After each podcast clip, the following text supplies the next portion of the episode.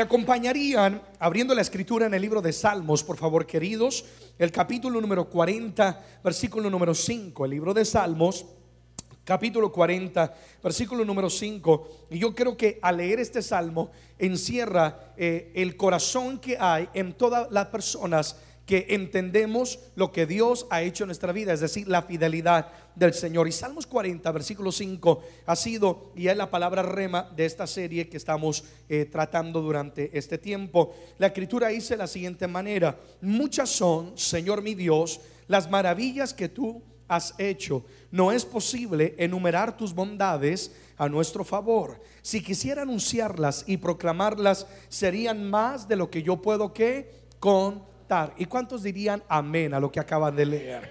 Brevemente lo que el salmista está diciendo es, Señor, tú has sido tan bueno para conmigo y puedo testificar que he visto tu mano de poder, que si yo me siento a enumerar cada una de las bendiciones, no hay tiempo suficiente. ¿Cuán importante es detenernos de vez en cuando, o más bien todos los días tener un espíritu de gratitud y contar nuestras bendiciones. Porque hay personas que lo único que hacen es contar, enumerar sus problemas y sus luchas y como consecuencia y resultado se vuelven en gente tan negativa, tan pesimista, porque nunca eh, logran entender la fidelidad y la bondad de Dios sobre sus vidas. Así que de esto se trata esta serie de enseñanzas, de aprender a contar nuestras bendiciones, count your blessings y darle gracias a Dios por todo lo que Él ha hecho en cada una de nuestras vidas. Eh, la serie que hemos estado eh, manejando se titula Razones de Gratitud y hoy yo quiero hablar sobre el tema gratitud en medio de las pruebas, gratitud en medio de las pruebas. Entonces, el salmista habla sobre enumerar cada una de las bendiciones. Y él dice, Señor, yo reconozco que ha sido tan fiel sobre mi vida, ha sido tan bueno, Señor, que yo no puedo numerar todo lo que tú has hecho. Podremos decir el día de hoy, Padre, gracias por la salvación. Podremos decir el día de hoy, Padre, gracias por la familia. Podremos decir gracias por el trabajo, por la vestimenta, por el alimento. Gracias por tenernos en una nación donde hay libertad y por eh, y donde hay libertad, etcétera, etcétera hay tanto por qué darle gracias a Dios, pero cuando comenzamos a numerar la gratitud, nos encontramos que no todo mundo es capaz de, decir, Señor, gracias por las pruebas, las aflicciones o las luchas que en la vida yo he enfrentado. Para algunos es absurdo pensar, es que Erickson, ¿cómo voy a darle yo gracias a un Dios poderoso por los problemas que este año yo he enfrentado o por las luchas y las adversidades que yo he enfrentado eh, eh, en mi vida? Seamos sinceros, a nadie nos gusta que nos vaya mal, ¿sí o no, mis amados? Todos quisiéramos que todo en la vida fuera que color de rosa, que puertas continuamente abiertas, que el dinero nos sobrara, sí o no, que no solamente tengamos suficiente para la renta o la hipoteca, sino para una y otra cosa. Todos quisiéramos que fuera la cosa color de rosa, pero la realidad es que no, que en la vida hay momentos de aflicciones, que hay momentos de pruebas, y solamente una persona que conoce a Dios, oye lo que estoy diciendo, que conoce a Dios y que vive en comunión con Él, es capaz de dar gracias a Dios aún por las luchas y las dificultades. Yo no dudo que todos de una de otra manera en este año hemos enfrentado alguna adversidad, sí o no, amados. Eh, de una de otra manera, nuestra fe fue puesta a prueba y tuvimos que creerle a Dios por algo. Y quizás algunos dicen, pastor, yo todavía estoy en el desierto. Pastor, yo todavía estoy enfrentando ese gigante o estoy en el horno de fuego. Sabes, hoy vengo a desatar o entregar llaves en tus manos que van a provocar en ti el milagro que tanto anhelamos. Porque la gratitud es más que palabras, es una llave que abre las ventanas de los cielos. Amén. Entonces nosotros damos gracias a Dios porque comprendemos dos verdades. La persona que conoce a Dios y la persona que vive en comunión con Él es capaz de dar gracias porque entendemos dos verdades que son fundamentales. Número uno, Dios tiene un plan con nuestras vidas. Alguien diga conmigo, Dios tiene un plan con nuestras vidas. Sonríe a esa persona tan guapa como tú y dile, Dios tiene un plan con tu vida. Dile, Dios tiene un plan con tu vida. Alguien dirá, pero si Dios tiene un plan, entonces ¿por qué pasó esto, pasó aquello? Yo quiero que entiendan algo en este día. Amados, Dios no es un Dios de coincidencias. Dios no es un Dios de casualidades. Dios es un Dios de planes para con cada una de nuestras vidas. Y Él tiene un plan perfecto para cada uno de nosotros. El enemigo piensa que Él al ocasionar alguna aflicción, que Él al ocasionar alguna adversidad, el enemigo piensa que Él está sorprendiendo a Dios. Pero yo quiero que entiendas algo. La palabra del Señor enseña que cada paso de nuestra existencia ya está planificado por Dios. Dios conoce todo de nuestra vida. Entonces, cuando tú entiendes, oye, Dios tiene un plan con mi vida. Nada de lo que me acontece lo toma Él por sorpresa. Esto va a traer a nuestro corazón no solamente un espíritu de gratitud, sino que la gratitud va a brindarnos o nos va a llevar a vivir una vida llena de esperanza. Porque cuando yo aprendo a ser agradecido aún en el problema, vino la dificultad, Padre, tú tienes un plan sobre mi vida, esta gratitud produce en ti una esperanza, que significa que mi mañana sigue garantizado en las manos del Señor. El libro de Jeremías, capítulo 29, versículo 11, la nueva versión internacional, todos lo conocemos, léanlo por favor en voz alta, pero cree lo que estás leyendo, todos conmigo, como dice, porque yo sé muy bien los planes que tengo para ustedes, afirma el Señor, planes de bienestar y no de calamidad, a fin de darles un futuro y una que. Es que eso es lo que pasa. Cuando tú y yo aprendemos, Dios tiene un plan con mi vida, yo sé muy bien los planes que tengo para ustedes. Yo quiero que entiendan algo, el enemigo quiere atacar de una de otra manera, pero él nunca va a poder perjudicar el plan de Dios. Nosotros podremos aún cometer errores que de una de otra manera retrasen lo que Dios quiere hacer, pero de todas maneras, como dice Salmo 138, 8, Jehová cumplirá que su propósito en mí. Entonces dice, yo sé, yo tengo planes. Es que a veces nos frustramos y nos preocupamos viene una aflicción, viene un problema, se cerró una puerta, viene un diagnóstico médico y nos comenzamos a angustiar y afanar y el Señor dice, no te preocupes, el saberlo todo a ti no te corresponde, yo soy el omnisciente, dice el Señor. Nada más preocúpate de vivir en comunión conmigo y de confiar de que yo ya tengo planes para con tu vida. ¿Alguien está de acuerdo conmigo? Es que el problema es que algunos de nosotros queremos ser Dios y queremos conocer todos los planes y queremos saber todo. Dios, ¿por qué esto? ¿Por qué aquello? Yo vengo hoy a decirte, deja que Dios sea Dios en tu vida y permite que el Señor gobierne tu caminar y tu vivir y confía, Dios tiene planes para cada uno de nosotros. Aleluya. Y me fascina porque el Señor nos abre la ventana y nos dice, el fin de todo es un plan de bienestar y no de qué calamidad. Me fascina. Ahora, esto no significa que no van a haber luchas, sino que dice planes de bienestar y no de hacia donde la meta donde te voy a llevar va a ser para tu propio bienestar. Sí van a haber momentos que vas a llorar, Sí van a haber momentos donde vas a estar a lo mejor sin aliento. Van a haber momentos donde a lo mejor hasta vas a cuestionar si yo estoy contigo. Pero confía que al final de todo tú vas a terminar con las manos en alto. Pero confía que mi plan al final de todo va a ser para tu propio bien. ¿Sí o no, amado? Le decía, se me viene ahorita la mente, hablaba con mi hermosa mamá y le decía que hoy eh, tuve que regañar a mi hijo Alexander. Yo por lo regular, yo no soy el que regaño, yo soy el cariño y el amor. Eh, mi esposa, Dios le ha dado el don de ser más estricta y, y, hoy tuve que regañarlo. Le ha dado la mañana y comenzar a brincar en la cama y es peligroso. Comienza a brincar, se puede caer, etcétera, etcétera. No me prestaba atención, tuve que llamarle la atención bastante fuerte. Nunca lo había hecho y él quedó privado, quedó quietico se sentó en la cama y yo me sentí como el peor papá del mundo. Yo quería meterme al baño y a darme latigazo y comenzar a llorar. Pero eh, eh, ahora yo entiendo que cuando Dios nos corrige o nos llama la atención, es por nuestro propio qué. Eh, él no, Alexander, mi hijo, mi pequeño de dos años, él no entiende. Él, él a lo mejor en el momento pensará, ¿y qué le pasó a papá? ¿Lo picó una mosca o qué? ¿Se volvió loco? Pero él no logra entender. Pero un día, un día él me lo va a agradecer porque se lo voy a tener que contar. Y él me lo va a él me va a agradecer y me va a decir, "Gracias, papá, porque no me descalabré, no me rompí la cabeza porque me llamaste la atención." Entonces, Dios va a permitir cosas en tu vida. ¿Están conmigo en esta noche? Que quizá en el momento tú no entiendas, en el momento aún como niños un poco rabiosos nos quejemos aún con Dios, pero el Señor hoy te dice, confía que al final de todo va a ser para tu bienestar. Yo nunca te quito algo sin darte algo mejor. Yo nunca cierro algo sin tener algo mejor abierto para ti. De esto se trata. Amén. Y cuando tú confías en esto, como dice la escritura una vez más, el fin es darte futuro y darte esperanza. Te llena de esperanza. Yo sé que Dios está conmigo, yo sé que me voy a levantar. Yo sé que Dios tiene un plan. Dios, yo no sé cómo, pero detrás de todo hay un plan de parte del Señor. Entonces, damos gracias porque nosotros comprendemos que Dios tiene un plan para nuestras vidas. ¿Están de acuerdo conmigo en eso? Pero número dos, ¿por qué es que damos gracias al Señor? Porque todo lo que Dios permite, entonces, si Él tiene un plan, todo lo que Él permite tiene un propósito. ¿Tiene un qué, amados? Tiene un propósito. El enemigo piensa que quizás con levantar la calumnia, con cerrarte una puerta, el enemigo piensa que te va a hacer retroceder o desviarte del plan de Dios. Una vez más, tu vida está en las manos de Dios.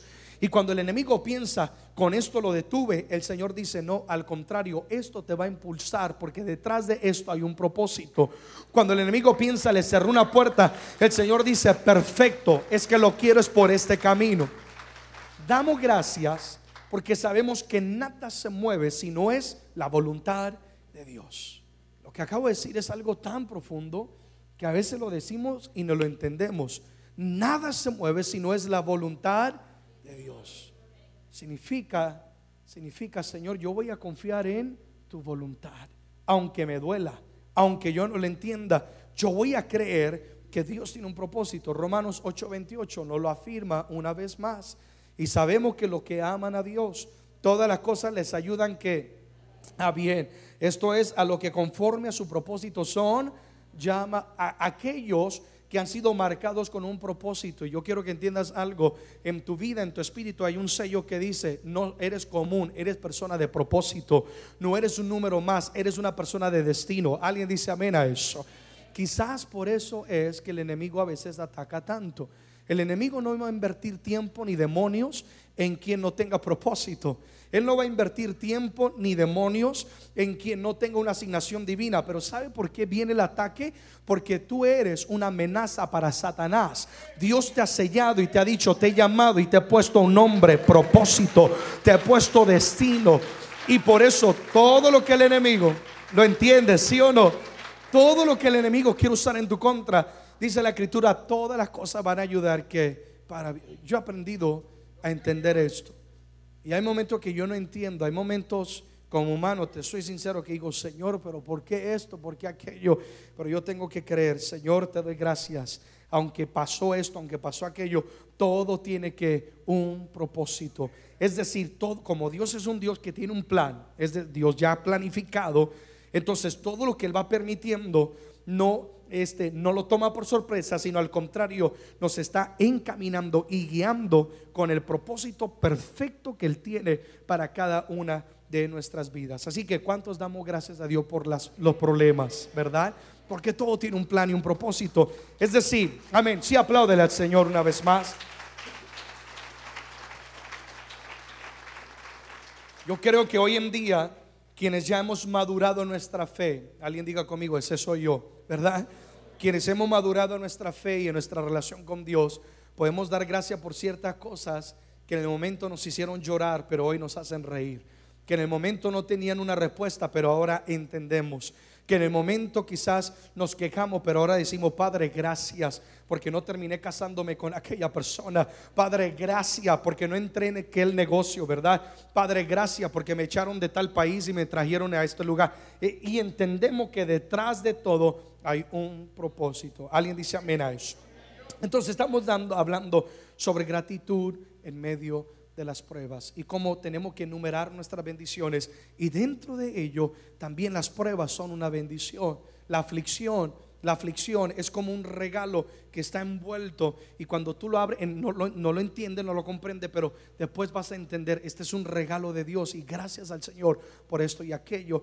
¿Por qué debemos darle gracias al Señor? Entonces, escribí algunas observaciones sobre por qué darle gracias a Dios eh, en las pruebas. Primero estaba estableciendo que nosotros damos gracias porque sabemos que Dios tiene un plan y todo tiene un propósito. Amén, amados. Pero ahora, ¿por qué yo doy gracias? Número uno, porque a través de cada prueba Dios me ha revelado su grandeza. Porque a través de cada prueba Dios revela su grandeza. Alguien dice amén a eso. Dios usa la adversidad como una plataforma para manifestar su poder en cada una de nuestras vidas.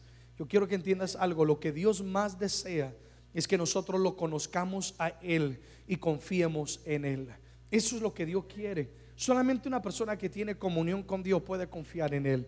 Solamente alguien, en el, alguien que ha experimentado un momento de aflicción y Dios es el que le ha librado, es capaz de confiar en Él. Tú confías en Él, ¿sí o no, amados? Eh, yo viajo a veces a América Latina y una de las preguntas que siempre salen en las conversaciones, ¿y qué tal es la confianza aquí a la policía?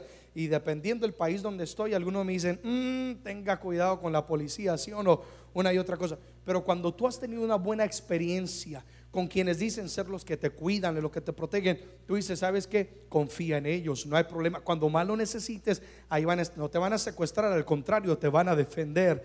Entonces, Dios permite cosas en nuestras vidas porque Él quiere que tú lo conozcas. Dios no quiere hijos de teoría. ¿Cuánta gente conoce tanto de Jesús? ¿Cuánta gente, como digo, a veces conocen hasta las marcas de las sandalias de Jesucristo? Conocen todo de Él, pero carecen de, esa vivencia de saber o, decir con convicción, mi Dios sana, mi Dios provee, mi Dios liberta. Entonces Dios permite circunstancia para Él demostrarte, oye, yo soy el Dios que sano, yo soy el Dios que liberto, yo soy el Dios que, que salva, yo soy el Dios que te da la victoria. Y tenemos que darle gracias a Dios porque ahora tú confías en Él de, en tal manera puede venir una nueva aflicción, puede venir una nueva prueba, porque Dios nos va llevando de gloria en gloria, ¿sí o no? Dios va, nos va llevando a niveles mayores y puede venir pruebas, pero nosotros seguimos confiando en Él porque es que yo ya sé de dónde Dios me sacó, sé lo que Dios ha hecho en mi vida. Y uno de los pasajes que tanto me fascina, un versículo que puede resumir lo que estoy hablando, Juan 11:40, donde dice, Jesús le dijo, no te he dicho que si crees, tú verás la gloria de Dios. Estas son las palabras de Jesús a Marta frente a la tumba de Lázaro, frente a la muerte, frente a una prueba tan grande. El Señor se presenta y le dice, Marta, si tú crees, es decir, Marta, está la oportunidad para que tú pongas por obra tu fe. Lo que predicas, lo que cantas, es que muchos de nosotros queremos conocer a Dios, pero solamente en el paraíso. Y yo quiero que entiendas algo, a Dios se conoces en el desierto.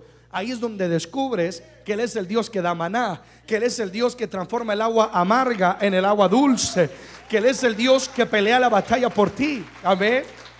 Y en el paraíso es donde tú disfrutas la comunión con Él. Y lo que el Señor le está diciendo, Marta, esta es tu oportunidad para creer. Esta es tu oportunidad para poner por obra toda tu fe. Y si tú crees, el requisito para ver el poder de Dios es que, amados, creerle. Alguien diga conmigo, creerle. ¿Cuánto queremos ver la gloria de Dios en nuestra vida? Créele al Señor. Yo no sé cómo decírtelo, yo no sé cómo grabar esto en tu espíritu, pero le oro al Señor. Hablo a quien esté viviendo una aflicción. Hablo a quien haya recibido una noticia que te ha dejado sin aliento en tu vida. Hablo a tu corazón y a tu espíritu y te digo hoy, créele al Señor que si Dios resucitó a Lázaro de los muertos, ¿qué no puede hacer Dios a favor de cada una de nuestras vidas? Créele a Dios. Y es a través de esa circunstancia que tú vas a descubrir quién es tu Dios. Y cuando alguien te pregunte, oye, ¿y quién es tu Dios? Tú vas a decir, quizás yo no me sabré todos los versículos de la Biblia, quizás yo no me sabré todos los puntos doctrinales, pero lo que yo sí sé es lo que era antes y ahora lo que soy, gracias a la bendita y poderosa mano de Jehová de los ejércitos. ¿Verdad, amados? Créele a Dios. Díselo a alguien, dile, tienes que creerle a Dios. Vamos, dile, tienes que creerle a Dios. Créele a Dios que Dios te va a sanar. Créele a Dios que el Señor va a abrir esa puerta. Créele al Señor que Él va a dar esos documentos. Créele al Señor que Él va a restaurar esos corazones. Créelo. Y si aún Dios no llega a hacerlo, ¿qué, qué voy a hacer? Le sigo creyendo a Dios. Porque Dios tiene un plan y todo tiene que un propósito. Amén. Apláudele fuerte al Señor. ¿Cuál era? ¿Cuál era el propósito de Dios detrás de la muerte de Lázaro? demostrarle a quienes le rodeaban que Jesús era el Hijo de Dios. Si ustedes han leído el pasaje, Jesús dijo, Padre, te doy gracias por oírme, pero no lo digo porque dude de ti, sino para que los que me rodean crean que tú me has enviado. ¿Cuál era el propósito? Dios está usando esa circunstancia para él manifestar su poder a quienes le rodeaban y ellos rodeaban y entendieran que él era el Hijo de Dios. Pero si usted lee en el siguiente pasaje, Jesucristo está sentado a la mesa cenando con Lázaro y todo el mundo estaba anonadado, rodeada la casa, la gente sorprendida y dice la escritura que muchos vinieron al conocimiento de Jesucristo por causa de la muerte y la resurrección de Lázaro. Detrás de lo que estás viviendo, Dios te va a usar como la propaganda, si lo puedes decir de esta manera, o la publicidad más grande de su poder y de su gloria. Y quienes han observado todo lo que has vivido, ellos van a querer de lo que Dios ha hecho en tu vida.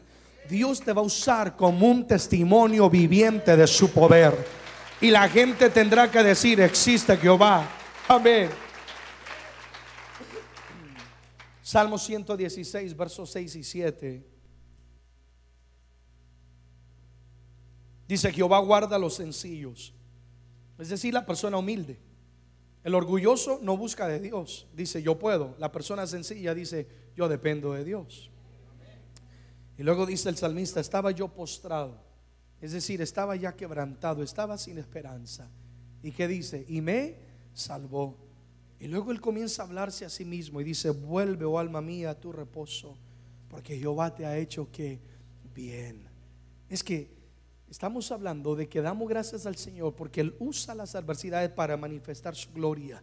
Y el salmista está diciendo, yo estaba postrado, es decir, ya estaba en el piso, ya no podía topar más fondo, ya estaba sin esperanza, pero el Señor extendió su mano y Él, y él me salvó. Si estoy aquí, no, no es por ti. Así que permíteme si no te agrado, ¿verdad? Porque yo vivo ahora para agradar a Dios. Porque quien ha sido misericordioso es Jehová de los ejércitos. Quien ha sido bueno es Jehová de los ejércitos. Y estaba postrado y Dios me salvó. ¿Habrá alguien en este lugar que pueda decir Dios me ha salvado? Amén. Dios, en el momento cuando tú decías ya no hay esperanza, en el momento cuando tú decías es que ya no veo una salida, no veo una solución, de repente Dios se manifestó de donde menos lo esperaba y el Señor te abrió una puerta, te proveyó, habló a tu favor, algo hizo Dios y me salvó. Y por eso es que él pudo decir en el verso 7, es que digiere la palabra y dice, vuelve alma mía a tu reposo. Porque hay algunos de nosotros que físicamente podemos estar en la cama acostados, pero nuestra alma está haciendo marometas, ¿sí o no? Afanado, ¿y cómo pago? ¿Y cómo hago? ¿Y cómo esto? Y, aquello, y están hablando de mí, y me cerraron la puerta, y esto, pero, pero él dice, estuve yo en el ayer postrado, y yo vi la fidelidad de Dios, puedo estar viviendo hoy otra aflicción, pero alma mía reposa, descansa Vamos, reposa porque el Señor te ha hecho bien. En otra palabra, si Dios lo hizo en el ayer, Dios lo va a volver a hacer una vez más. Y cuando tú entiendes esto, tú puedes decir, alma mía, reposa, reposa, descansa. Vine a decirle a alguien en esta noche, quienes estamos aquí, quienes nos sintonizan, descansa en el Señor reposa en el Señor. Entrégale a Él esa carga, entrégale esos hijos, entrégale tu matrimonio, entrégale esos sueños, entrégale esos problemas, entrégale la ansiedad. Alma mía, reposa, porque Dios te ha hecho bien en el ayer y Dios lo volverá a hacer una vez más en tu vida. Aplaude la gloria del Señor. Segundo, damos gracias a Dios y doy gracias a Dios porque a través de la prueba no solamente yo veo la mano de Dios, sino segundo, el Señor forma nuestro carácter. Dios forma que, amados, nuestro carácter. Yo quiero que entendamos algo sobre el carácter. Nuestro carácter determina el éxito y el fracaso en nuestras vidas. Una vez más, nuestro carácter determina el éxito y el fracaso en nuestras vidas. Vemos un gran ejemplo, Sansón, un hombre ungido, un hombre de extremada fuerza, un hombre, me lo imagino, de buen parecer, como su servidor quisiera ser en fe. Eh, Sansón era una persona que tenía, alguien podría, eh, el hombre podría decir, oye, este tipo lo tiene todo, ¿sí o no? Y yo me imagino por causa de su fuerza y de su fama, todo el mundo quería ver con Sansón, todas las muchachas alrededor de Sansón. Llegaba Sansón y le pedían los autógrafos porque Sansón era Sansón, mi hermano, y él estaba... Pero había un defecto, que Sansón tenía un carácter débil. Sansón tenía un carácter que se iba tras el corazón de las mujeres. Y como consecuencia conocemos la historia él traiciona el pacto que había hecho con Dios, pierde el respaldo de Dios y pudiendo terminar la historia en un clímax de gran victoria, termina con una gran tristeza donde Sansón termina perdiendo su vida. No tenía que terminar la historia de aquella manera, pero Sansón, su carácter, en vez de llevarlo al éxito, lo llevó que al fracaso. ¿Y cuántas veces Dios quiere llevarte al éxito? Dios quiere abrirte puertas. Dios quiere sentarte. Oye lo que te voy a decir. Quiere sentarte en sillas de honra. Quiere rodearte alrededor de príncipes. Quiere hacer grandes cosas con nuestra vida. Pero, pero capta lo que voy a decir. Pero nuestro carácter todavía no está al nivel al cual Dios quiere llevarnos. Entonces dale gracias a Dios porque a veces Dios permite ciertas cosas para humillarnos. ¿Sí o no? Como para que nuestra cabeza se agache Permite cierta cosa como para decir, ok, dependo es de ti, Jehová. Permite cierta cosa para decir, ok Señor, no es mi voluntad, sino es tu voluntad. No será mi camino, sino será tu caminar. Y de esa manera Dios te sentará donde Él quiere sentarte. Amén. Hablando de formar el carácter, Jeremías capítulo 18, mis amados, versículo 3 al versículo 4. Dice, descendí yo a la casa del alfarero y he aquí que él trabajaba sobre la rueda. Este es el pasaje del profeta Jeremías, donde el Señor quería eh, demostrar cómo él quiere formar el carácter y la vida de Israel y de cada uno de nosotros. Y la vasija de barro que él hacía se echó a perder en su mano y volvió y la hizo otra vasija según le pareció mejor que hacerla. Yo quiero que entiendas algo. El alfarero está trabajando. El alfarero representa a quién? A Dios. El barro, la vasija, representa a cada uno de nosotros. Y dice la escritura que la vasija de repente que él estaba haciendo se echó a perder en su mano. Algo aconteció que perturbó, que afectó el plan que el alfarero tenía para la vasija. Una vez más, por eso yo establecía la primera verdad. Dios tiene que un plan. Dios sabe a dónde Él te quiere llevar. Dios sabe dónde Dios te quiere poner. Y es por eso que Dios tiene que comenzar a moldear ciertas áreas en cada una de nuestra vida para que cuando lleguemos a ese lugar seamos útiles. Imagínate Dios poniendo a alguien en una posición de liderazgo con un carácter de orgullo. Imagínate Dios poniendo a alguien en una posición de autoridad cuando no haya un carácter íntegro, etcétera, etcétera. Dios primero tiene que formar y dice que la vasija de barro se echó a perder y entonces el alfarero, en vez, mi hermano, de botar la vasija de barro, el alfarero dice que volvió y la hizo otra vez más. Ese volvió implica un tiempo de transición. Algo aconteció. ¿Qué hizo el alfarero? Volvió y ¡pa! quebrantó la vasija. Porque esa es la misericordia de Dios. Él tiene planes para con tu vida. Y cuando Dios ve que como que nos estamos desviando, como que nuestro carácter no está donde tiene que estar, nuestros pasos no están yendo hacia donde Él quiere llevarnos, es tan grande la misericordia de Dios que el Señor prefiere decir, un quédate quieto por un momento, ¿sí o no? O quebrantarte por un momento, pero no, no, te preocupes, no te afanes, Dios sabe lo que Él está haciendo. Por la noche es el llanto, por la mañana vendrá la alegría. Y tiene que darle gracias a Dios. Si en algún momento si en algún momento Dios te ha quebrantado, tú sabes de lo que estoy hablando. Yo sé de lo que estoy hablando. ¿Cuántas veces Dios ha tenido que quebrantar áreas de mi vida? ¿Cuántas veces en el ministerio Dios ha tenido que quebrantar la vasija? Aprende a depender de mí, aprende a confiar en mí. Y el Señor quiebra la vasija para que uno pueda tener el carácter que Él desea en cada uno de nosotros. Entonces cuando viene la prueba y la aflicción, en vez de decir, es que Satanás me está atacando, porque a veces el enemigo está por ahí en una esquina llorando, comiéndose las uñas y le pregunta por qué, y es que todo el mundo me culpa, y, no es el enemigo, es uno que Dios quiere tratar con nuestro corazón, porque nuestro carácter está destruyendo nuestra casa, nuestro carácter o nuestra conducta nuestro caminar. ¿Entiende lo que estoy diciendo? Está, saboteando eh, eh, la prosperidad que Dios quiere traer en tu vida o el gozo y la alegría. Y, y, a veces culpamos al enemigo y no entendemos, no es el enemigo, oye, es Dios que quiere lidiar con tu carácter, es Dios que quiere lidiar con mi vida, es Dios que quiere cambiar algo en mí, corregir mi caminar para que así yo pueda vivir la voluntad de Dios. Entonces, en vez de quejarme cuando viene la prueba, Padre, te doy gracias porque a través de ella, Señor, tú vas a quebrantarme. Gracias que tú no echas la vasija a la basura, sino que tienes misericordia. Nuevas son cada mañana las misericordias de Dios. Y tú vuelves a formarme para tu propósito perfecto. Amén.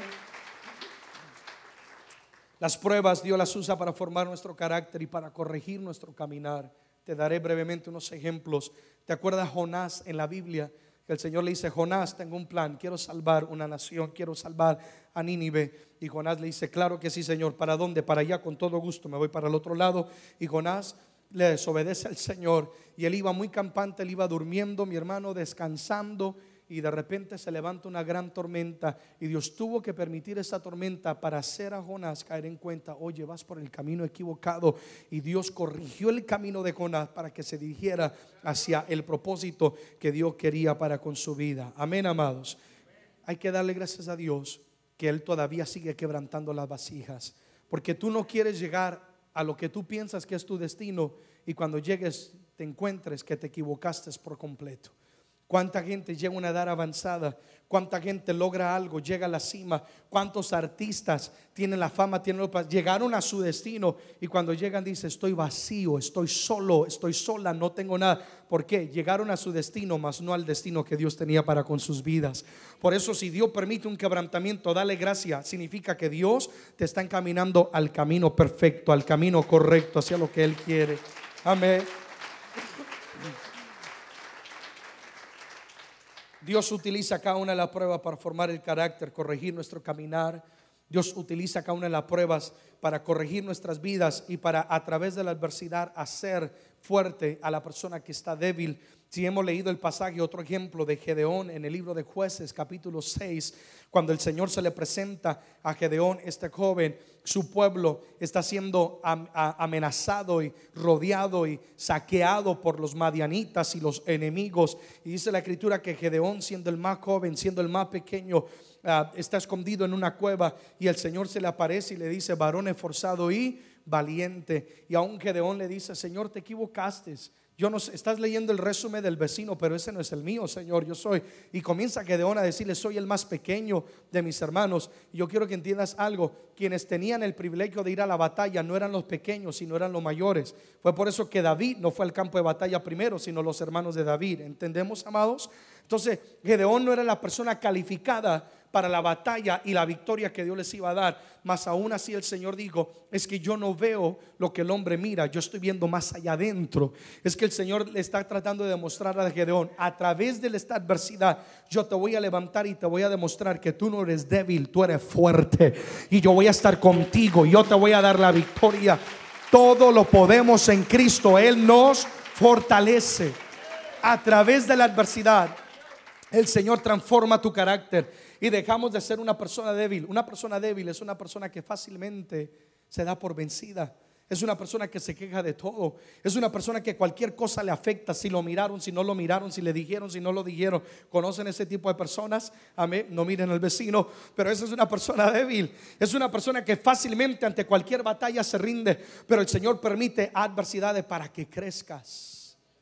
Y para que, para demostrarte, oye, tú puedes vencer. Porque no es con tu fuerza, sino con la fuerza del Espíritu de Dios. Entonces, hay tantos ejemplos de lo que Dios hace para formar cada uno de nuestros caracteres. Leemos en la Biblia sobre otro personaje llamado el rey Nabucodonosor en Daniel capítulo 4, que el Señor tuvo que, a través de un momento de adversidad, tuvo que doblegar el corazón de Nabucodonosor, porque era orgulloso, vanaglorioso y hablando de mi Babilonia lo que he logrado. Y el Señor tuvo que hacer que comiera como las bestias del campo, le crecieron las uñas, no como el vecino, como las águilas le crecieron y, las pezuñas y todo eso. Y de esa manera Dios doblegó el corazón de Nabucodonosor, etcétera. Tantos ejemplos de cómo Dios usa las adversidades para formar que nuestro carácter, para corregir nuestro caminar, para despertar en nosotros esa persona que puede lograr grandes hazañas. ¿Cuántas veces no has vivido aflicciones o pruebas o luchas a las cuales tú has tenido que levantarte y asumir una posición que no era tuya originalmente, pero tú la asumiste con rodillas temblando y todo, pero ahora mira lo que has podido lograr. Porque le has creído que a Dios y has descubierto que mayor es el Dios que está en ti que todo lo que pueda estar en el mundo. Amén, iglesia. Hay gente, hay gente que me escucha que quizá está ejerciendo ministerios que quizás está a la vanguardia de una congregación, ocupando una posición, un liderazgo que por lo cual no calificaste, nunca lo buscaste, te tocó porque de repente quedaron solos una y otra cosa, pero fue ahí donde Dios a través de esa prueba formó tu carácter y te ha hecho ahora un matador de gigantes. Amén. Mucha gente ve la gloria, Es decir, mucha gente ve el hoy, pero no saben el proceso, no saben la historia. Mucha gente aplaudió y mucha gente gritó de júbilo cuando David derrotó al gigante llamado Goliat. Pero primero David tuvo que pasar la historia. ¿Y cuál fue la historia? Matar los osos y los leones ahí en el anonimato, donde nadie lo veía ni lo aplaudía. Pero ahí Dios le formó el carácter. Ahí Dios le dio carácter de valentía. Ahí Dios le dio carácter de lealtad. Y eso lo llevó a su momento crucial en el cual Dios tenía un gigante para que él lo derribara y todo el mundo reconociera que David no era cualquier persona. Él era una persona llamada a un reino y un matador de gigantes. Eso es lo que Dios quiere hacer con tu vida, iglesia. Apláudele al Señor, por favor. Permíteme cerrar con esto en esta noche. Damos gracias a Dios y yo doy gracias a Dios por las pruebas, porque Dios las usa para impulsarnos a avanzar. Nos impulsan a avanzar. Uno de los enemigos más grandes del ser humano es el conformismo. Si algo yo le oro al Señor, Señor, no pidas, no permitas que yo tenga un corazón conformista. Es ese corazón que se estaciona en la vida y dice, ya todo lo logré, ya lo tengo, eh, ya no hay más, ¿para qué soñar? No, no, no, nosotros tenemos que tener un corazón de conquistador, un espíritu de avance. Amén, amados. Si algo tiene que caracterizarnos como hijos de Dios, es, es persona que no nos conformamos. Hablando de la presencia de Dios, queremos más de su presencia, ¿verdad? Hablando más del éxito de nuestra familia, queremos mayor éxito. Eso es lo que tenemos que hacer. Entonces, ah, Dios, permita las Dios permite a veces las adversidades y pruebas en la vida para impulsarnos a avanzar, a ir a nuevos niveles. A veces estamos cómodos y el Señor tiene que cerrar una puerta. Y es a través de esa puerta que nos tenemos que levantar y decir, ah, ahora tengo que ir y buscar y tengo que ir a hacer esto y hacer aquello. Y a través de eso descubre cosas mayores y cosas mejores para con tu vida. Hay un gran ejemplo de esto. Hemos leído en la Biblia sobre un profeta, un gran hombre de Dios llamado Elías. Es decir, es una de las personas que yo más admiro en la Biblia.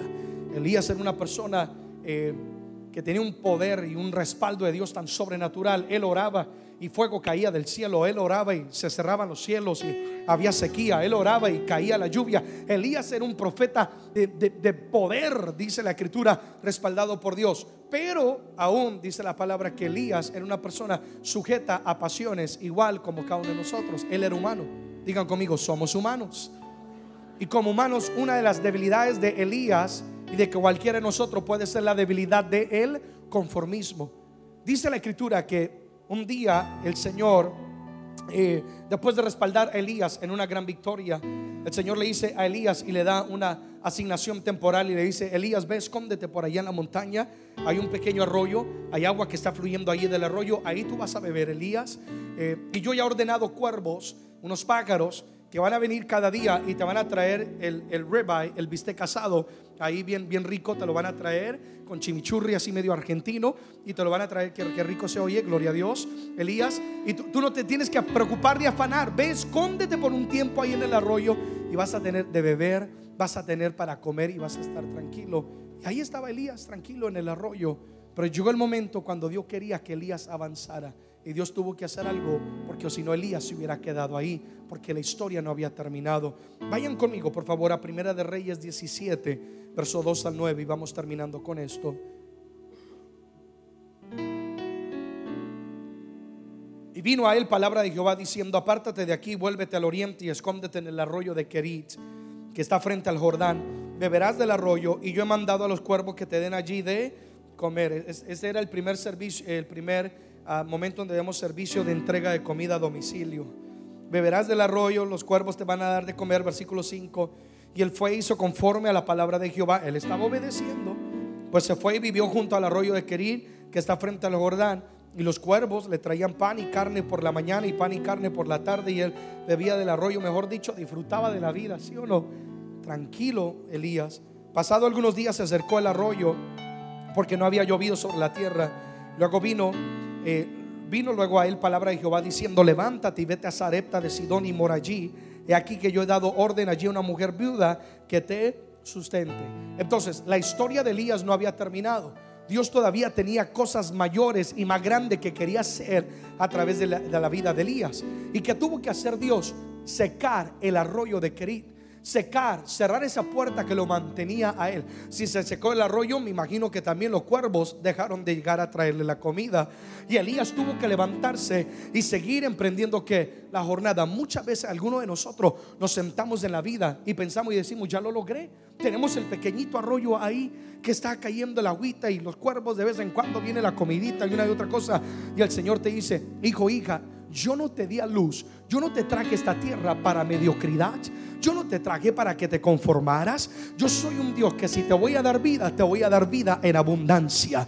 Y yo necesito que tu mente esté en coordinación con mis planes y con mi mente. Y Dios permite cosas para impulsarte a avanzar. ¿Será que esa puerta que se te cerró, Dios mismo permitió que se cerrara? Porque ya se terminó una temporada en tu vida. Y a veces queremos aferrarnos porque como humanos, yo no sé para quién es lo que estoy ministrando en este momento, como humanos queremos hacer repetitivamente lo que nos va a dar confort y seguridad, lo que conocemos y lo que sabemos hacer. Y de repente el Señor dice, ya no más esta amistad, ya no más este negocio, ya no más esta alianza, ya no más esto y aquello. Y nos da temor como humanos emprender ciertas jornadas. Pero oye lo que te estoy diciendo, avanza. El Señor está secando algunos arroyos, porque el, el próximo año que viene no vas a beber de un arroyo, sino vendrán ríos de provisión. Vendrán ríos de provisión. Vendrán ríos de provisión.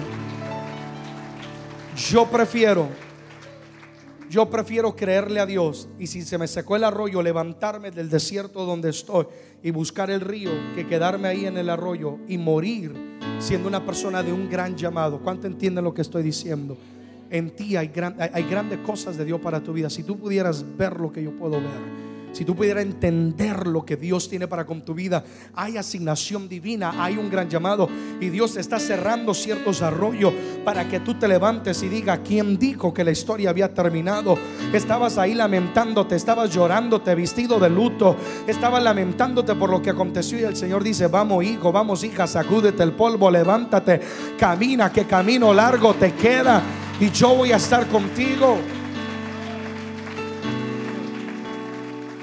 Si conocen la historia, cuando Elías llega a la casa de la viuda de Sarepta, eh, fue ahí donde Dios lo usó de una manera tan poderosa que nunca se agotó la harina, dice la escritura, ni el aceite. Además de eso, Dios lo usó para resucitar a su hijo después de que había muerto. Dios no había terminado la historia. Dile a la persona que está a la par, dile, Dios no ha terminado contigo. Vamos, dile, Dios no ha terminado contigo. ¿Qué haces bebiendo de un arroyo cuando Dios tiene un río para tu casa? ¿Qué haces bebiendo de un arroyo cuando Dios tiene un río para tu ministerio, cuando Dios tiene un río para tus hijos, cuando Dios tiene un río? ¿Alguien está entendiendo la palabra profética en esta noche? Deja de beber del arroyo y camina y avanza. Dios tiene más para tu vida. Quienes tenemos la comunión con Dios y quienes vivimos confiando en Él, sabemos Dios tiene un plan y tiene un propósito. Dios, Dios tenía un plan. Elías no solamente te iba a usar, te iba a respaldar contra los profetas de Baal. No solamente ibas a hacer una y otro milagro, te iba a llevar también a la casa de Sarepta, de la viuda de Sarepta, una y otra cosa. Elías, yo tengo un plan y como tengo un plan, todo lo que acontece va a tener un propósito. Si se secó el arroyo es para levantarte. Y el Señor, oye esto, le dice, levántate y camina, que yo ya he dado orden a la viuda de Sarepta para que te sustente. ¿Sabes? Que hay gente que estamos tan conformes, y yo lo he visto en mi vida. Yo te estoy predicando lo que yo he vivido y el Señor te dice, vamos, lánzate al vacío. Y tú te lanzas. Y el Señor dice, yo ya he hablado a otros a favor de ti. Ni te conocen. Ni saben quién es, ni saben quién es Erickson, ni saben quién es Margarita o Claudia o Rigoberto, como tú te llamas, ni saben tu nombre. Pero yo ya he despertado algo en ellos que dice, va a venir una persona a tu encuentro y quiero que les des de comer. Quiero que los alimentes, quiero que los bendigas. Es decir, Dios te dice, vamos, levántate, créeme que yo ya he ordenado al destino que todo se alinee a favor de lo que yo tengo para con tu vida y para con tu casa. Camina en el nombre de Jesús. Alguien diga conmigo, avanzamos en el nombre de Jesús. Entonces damos gracias a Dios. Digan conmigo, Dios tiene un plan. Todo tiene un propósito. Diga conmigo, las pruebas me revelan la grandeza de Dios, forma mi carácter, me impulsan a avanzar. Diga conmigo, te doy gracias Señor por toda bendición, incluyendo las pruebas en la vida. Por favor, ponte en pie, por favor. Ahí donde estás.